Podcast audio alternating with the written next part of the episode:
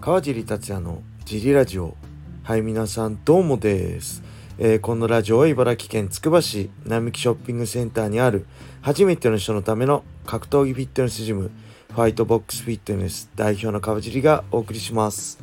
はいというわけで今日もよろしくお願いします、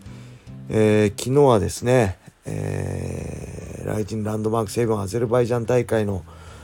えー収録が終わって、えー、つくばに帰ってラジオを撮って、えーシャワー浴びてご飯食べて寝ようと思ったんですがあまりにも鈴木千尋のおかげで興奮して眠れずに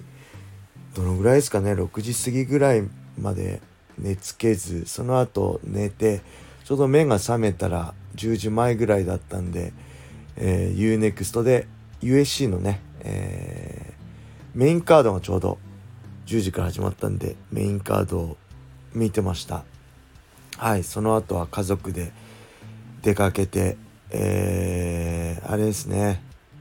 筑波大学の文化祭に行ってきました。久しぶりですね。コロナで3年ぶりか4年ぶりぐらいで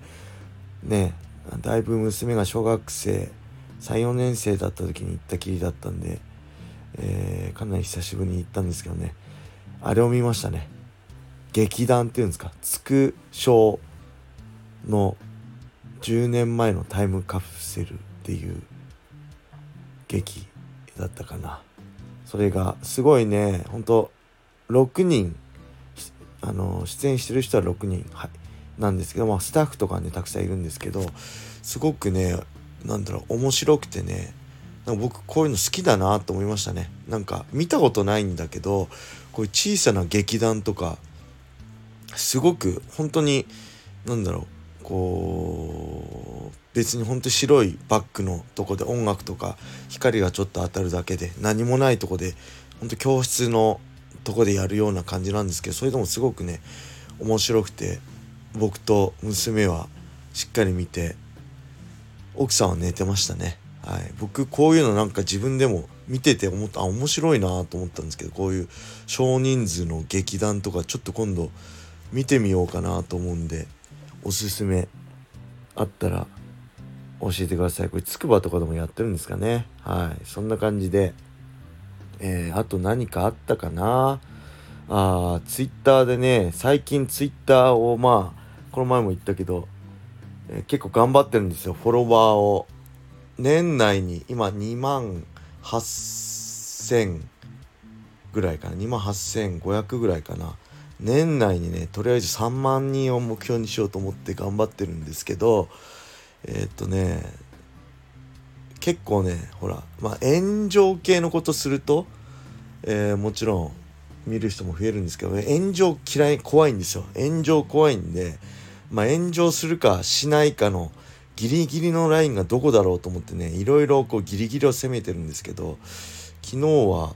何言ったっけあのケルベロスライズのねヤーマン選手のファイトクラブの朝倉未来ヤーマンのケルベロス選手のことを触れたりまあ朝倉未来選手のことですね要は。触れたり、えーそのねオープンフィンガーグローブキックボクシングよりあの素手の方がいいんじゃないの？みたいになったらすごいですね。やっぱ朝倉さんってすごいんですね。いや僕ら格闘技界隈の人たちは朝倉さんに飯を食わしてもらってるようなもんですからね。ほんと感謝しないといけないんですよ。格闘技ジムもね今来日も盛り上がってるのも朝倉未来選手のおかげっていうのはだいぶあると思うんで。まあそれでもやっぱりすごいですね。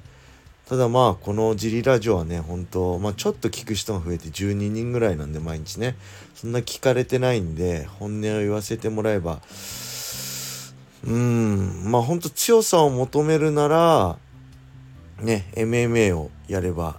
いいと思うし過激さを求めるなら、まあ、素手のねベアナックルファイトアメリカでも流行ってますしめちゃくちゃペーパービューっていうらしいですしねファイトマネーもいいらしいですし、えーまあ USC ね元 USC のタイトル挑戦者であるね僕と同じ階級だったチャド・メンデスだったり元 USC あフェザー級のタイトルコンテンダーですね。で元 UFC ライト級チャンピオンで僕とも対戦経験があるねエディ・アルバレスも、えー、そのベアナックルファイト出てたりこの前はねセンチャイと、えー、ブアカオのブア、えー、ベアナックルムエタイがやってたりね、え競技としてね成り立ってるんで、えそれを日本人初でやるのが、まあ、一番過激さを求めるならいいと思うんですよね。やっぱオープンフィンガーグローブでキックボクシングっていうのはまあ一見過激そうに見えるけど実は一番中途半端みたいな感じの僕は個人的にはね思うんでまあいろいろな意見あるでしょうけどまあそういうのも含めてねまあベアナックルちょっと見てみたいですね。朝倉未来とヤーマンのベアナックルってめちゃくちゃ震えるほどたのなんか緊張感あると思うんで。僕もね、まあ、日本ではやんないですけどベアナックルファイトはねもう MMA はやり尽くしたんでこれ前も言いましたけど何かやり残したことはないかといえばベアナックルファイト素手の殴り合いボクシングはちょっとやってみたいかなっていうのはありますけどまあできませんやりませんけどね。だそこはちょっとどういう風になるんだろう。まず、まあ、拳の怪我だって折れることもあるしまあ僕のね対戦経験がエディ・アルバレスだったり、えーこの前 TUF にもですねジェイソン・ナイトも出てましたけどまあ顔が血だらけになりますよね。やっぱグローブじゃなくて拳で殴られると、えー、カットしまくるんだろう。だカットしまくるんだカットしまくるんだなっていうのが分かったんで、まあ、その辺も含めてすごいねあのー、2人のベアナックルファイトっていうのは正直興味ありますね。はい。まあ、ペーパービューとかだっても間違いなく買う買うでしょうね僕は。そんな感じでしょうか？あと何かあったかな？あ武田選手はねこの前ムサイフに負けましたけどフェザー級に落とすとのことでね言ってたんですけど現通常体重なんか普段84キロぐらいあるらしいんで、まあ、20キロ弱18キロの減量なんでこれはどうなんでしょうね。まあ、通常体重ね少ない人が1回き落とすなら分かるけど僕も、まあ、80キロぐらいあったのを65までねドリームの時落としましたけど、まあ、そこからは、えー、なるべく通常体重は77ぐらいになるようにそれでも試合ねオフの時上がっちゃってましたけど試合後直後とかねなるべく77キロぐらいになるように軽量の幅が12キロぐらいそれでもありましたけどね。なんですけどまあだから通常体重をいかにし絞れるかだと思いますね。ライト級と変わらず84キロから66っていうのは無理だと思うので、まあ、1回級落とすんであれば通常体重を絞るべき絞れないんであれば無茶だなと思います。でやっぱ鈴木選手はね今回、まあ、海外であのムサイクじゃないキャラモン相手に勝ちましたけどこの勝因の一つとして減量がほとんどないっていうのが大きな勝利の一因のにあると思うんですよね。本人も言ってたんですけどほとんど減量ないらしいし、えー、まあもともとファンクラスねの時はフライ級で戦ってた選手なんでまあフライ級はね軽量オーバーして MMA いられなくなってね、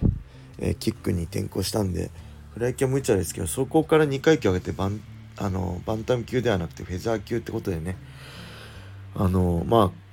その減量幅がないっていうのが鈴木選手の強みの一つでもあると思うんですよね。あのー、いつでもコンディションいいし減量で削られないっていうのはね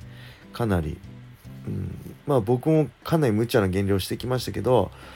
今思うのは無茶な減量はあかんっていうことですね。はい。まあそういうのも含めて武田選手のね今後の動向が気になりますね。あのー、まあ僕は1回期落として成功した例だと思うんですよ。はい。ただ、それが全ての人がうまくいくとは言わないし、僕はそこからもう一回級落としてね、ライト級からフェザー級へ。で、そこはうまくいってフェザー級からライト級へ、あ、フェザー級かバンタム級へでは失敗してるので、まあ、うまくいくことを願ってって感じでしょうかね。はい。あ、そんな感じでレターも行こうと思ったら、すいません。また、あのー、もうキリがいいとこで10分経ちそうなんで今日はこれで終わりにしたいと思います。是非ね皆さんあのレターもお待ちしておりますのでまあ、できる限り何でも答えます正直に。はい。ここはそういう僕がそういう場なんで是非ねレターをお待ちしております。それでは皆様良い一日を。またね